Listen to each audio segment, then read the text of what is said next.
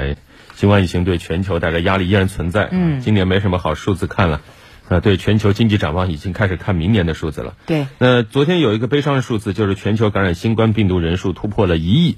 而同时，英国卫生和社会保障部公布最新数据显示，英国新冠肺炎死亡病例数也累计突破了十万例。英国也成为欧洲第一个新冠死亡病例突破十万例的国家，也是继美国、巴西、印度和墨西哥之后。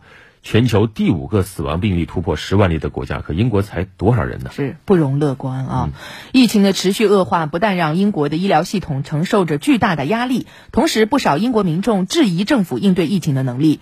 所以，英国首相鲍里斯·约翰逊在二十六号下午主持政府疫情发布会时候表示，自己对于每一个失去的生命深感歉意。他说：“作为首相，我对于政府所做的一切负全部责任。”去年十二月以来，英国疫情不断恶化，感染和死亡病例激增。去年十一月十一号，英国新冠死亡病例累计达到五万例，从五万例增长到十万例，仅用了七十六天。英国目前已成为全球新冠死亡率最高的国家。我认为死亡病例超过十万例是个糟糕的里程碑。我从来没想过会到这一步，尤其对我们这些因为疫情失去亲人的人来说。我认为，如果不吸取教训，我们还将看到更多的死亡。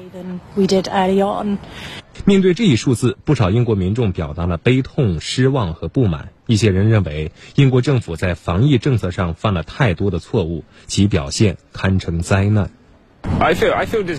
我非常失望。我认为我们本可以快速阻止病毒传播，我觉得非常难堪。事情居然发展到了这个程度。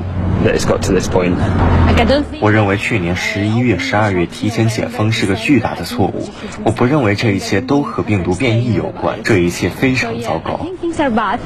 英国首相约翰逊二十六号主持政府疫情发布会时表示，他对于每一个失去的生命深感歉意。作为首相，自己对于政府所做的一切负全部责任。英国卫生大臣马修·汉考克表示，这一数据令人心碎。英国政府分管新冠疫苗大规模接种项目的官员表示，英国正考虑强制全部或部分入境英国的人员在酒店隔离，以控制疫情。他还呼吁英国民众先不要预定夏天的海外旅行，因为目前预测夏天的疫情形势还为时尚早。道歉的不仅有英国首相，还有日本首相。近来日本多地疫情严峻，不少人感染新冠病毒之后，因为医疗资源紧张而无法及时得到医治。对此，日本首相菅义伟二十六号在国会也做出了回应，并且道歉。英国、日本，这都是世界主要经济体，一国首相出来道歉，足以说明疫情带来的损失有多么的严重。所以，这两位首相道歉也受到全球媒体的关注。是。上一度登上热搜的群体免疫，大家还记得吗？那时候大家对英国首相约翰逊还有印象，就是他们提出来的。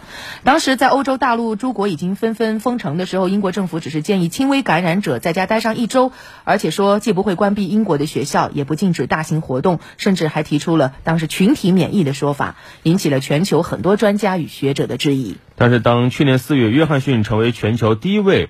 因为感染新冠肺炎住进 ICU 的国家领导人，后来出院以后，英国改变了原先的防疫策略，可惜为时已晚。到去年夏天的时候，啊，全球变暖以后，英国又陷入麻痹，认为最危险的时候是不是已经过去，忽视了填补防疫漏洞。等到了去年十二月，英国近六十个不同的地区都发现了新变异的新冠病毒毒株，传染性比过去的普通新冠病毒还更高。英国不过是全球抗疫的一个缩影，他所犯过的错误，不少国家和地区都犯过，他所积累的经验和教训，同样对许多国家和地区也都适用。